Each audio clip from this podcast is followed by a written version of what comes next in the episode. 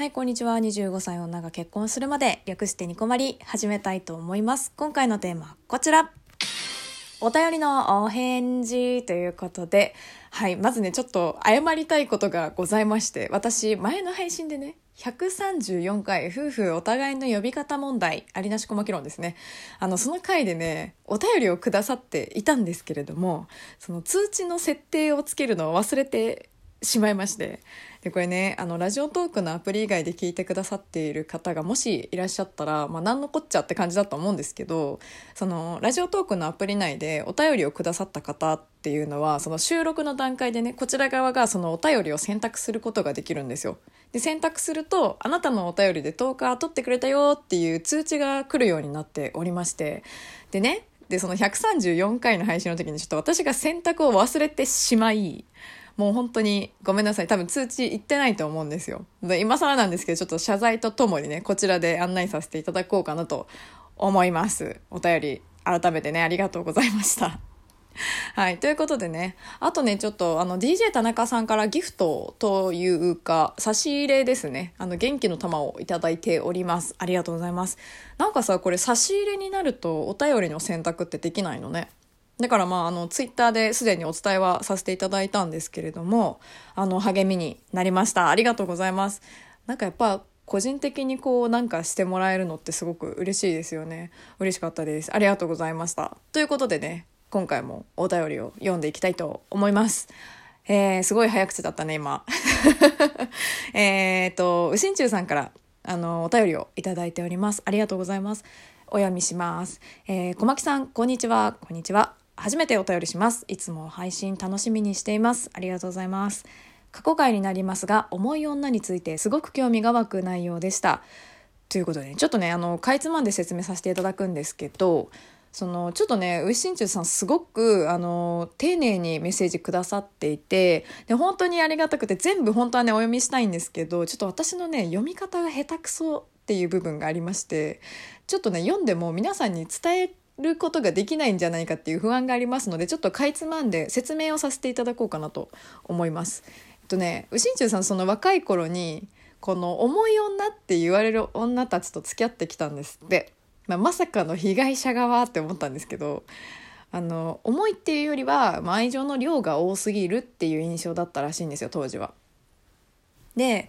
なんだけど恋愛ってやっぱり男にも女にも共にこう注ぐ愛情と受け止める器みたいなのがあると思われていてでその若い頃はやっぱり受け止める器みたいなものがお酒のおちょこぐらいやっぱ小さかったって。で付き合ってる女性たちのその思いみたいなのが浮き受け止めきれなくって溢れちゃってたんだよねってだただ自分もその相手の全てをねこう手に入れるまではやっぱ全力でたくさんこう愛情を注いでいたから相手がね大きな器で受け止めてくれていたんだけどもやっぱこう付き合ってからだと初めの頃のようにはやっぱ全力で愛情を注ぐっていうことをやめちゃやめてしまったっていうことでねやっぱ最初に広げてた大きい器にこう今までと同じぐらいの愛を注がれなくなってしまったっていうことに対してやっぱ辛い思いをさせてきたんじゃないかっていう。まあ、だけども経験を重ねて次第に器を大きくすることができたし相手へのその継続的な愛情の注ぎ方も学ぶことができましたと。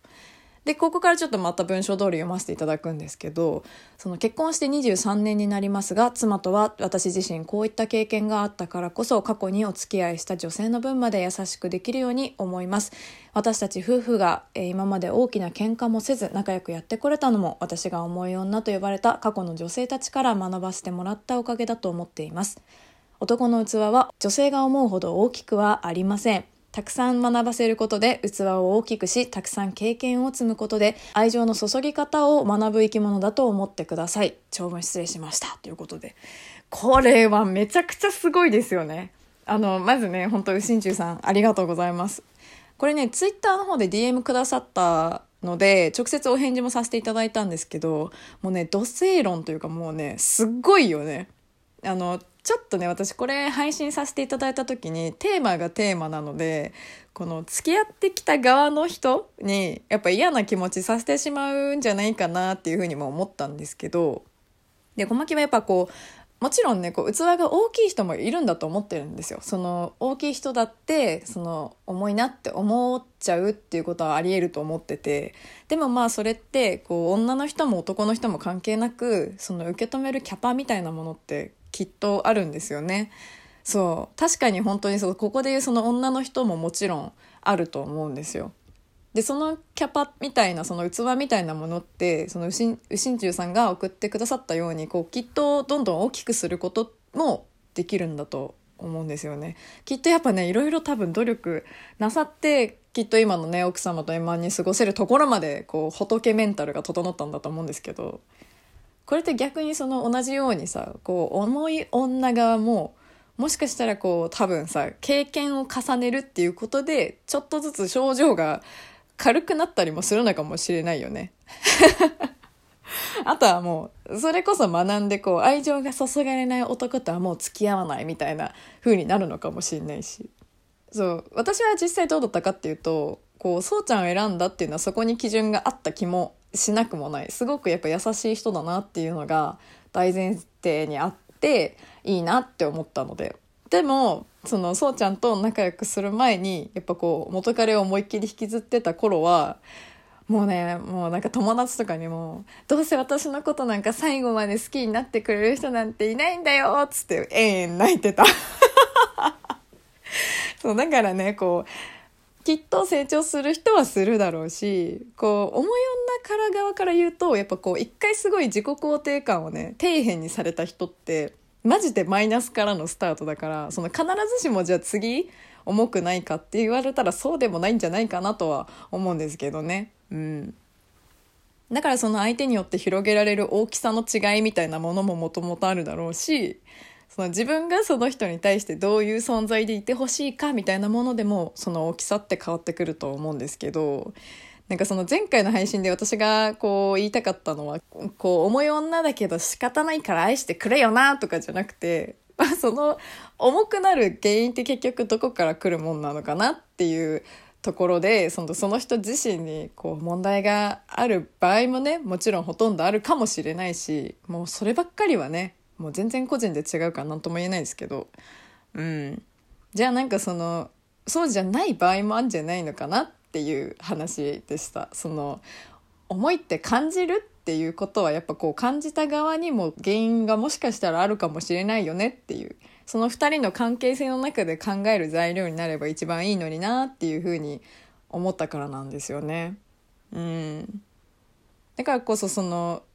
だからねほんとね受け止める器を広げることができるってめっちゃすごいことだと思うんですよね。当時私ねすっごくこうやっぱ趣味が彼氏だった傾向があった。その依存傾向っていうんですかもう本当に。だから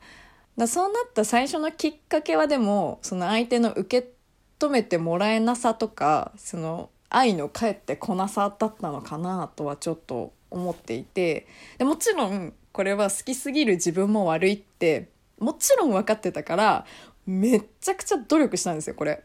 この他の男と飲みに行っていいよとかってその元彼に言われたっていうのがすごい悔しかったりしてもうバンバン当時は飲みに行ったりとか2人でね行ったりとかもしてたしなんかふくよかだよねって言われてから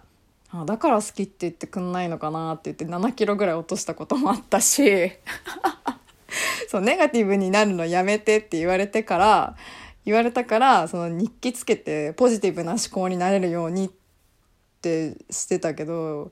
いや待ってでもこう今喋ってて思ったんだけどさこう頑張ったことすら重くねってちょっと思い始めてきたわ。これか原因もしかしたら。なんかさやっぱ好きすぎる人ってやっぱ好きになってもらう努力したらダメなんじゃないかなって思えてきたわ。なんか本当に振り向いてもらうためにすることってやっぱ尽くすことになってしまうのがね本当に自分のためにやってるって思ってやってた当時は。え待ってしんど。え待ってしんどいね。これだけ頑張ったのになーっていうやっぱ思いでやってたけどその思考回路がゴミなのではっていうふうに思い始めてきたわ。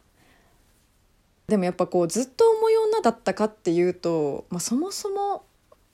は多分違くってその元彼の前の人もすごい人だったんですけど あの結果自分から別れたいとかって言えたし1年半くらいか付き合ってて重いとは言われなかったんだよね。だから私に関して言えば多分重症化したのが元彼の時だけだったんだと思うんですけど。うん、でも愛情の注ぎ方分かったっていうのは多分本当に歴代の思い女めちゃくちゃ嬉しいと思います。まあなんで私の時じゃなかったんだろうって思うかもしれないね。思い女だからね。はい。ということでね、まあ、継続的な愛情の注ぎ方がもうこれね世の中の男性習ったらいいかと思う。本当に具体的にちょっと聞いてみたい気もするんですけど、まあ、そんなことしたらね重い女また調子乗ってそれじゃ満足できないとか言い始めそうなので、まあ、ひっそりと研修受けといてくださいね。よろしくお願いします。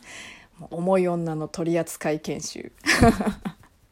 ということでね、うしんちゅうさんお便りありがとうございました。今回はこの辺にしたいと思います。えー、ニコマリは Twitter、ラジオトーク内のお便りボックスございますので、感想、質問、トークテーマ、コーナー宛てなどなど募集しております。ではでは次回もラジオトークにてお会いしましょう。小牧でした。またね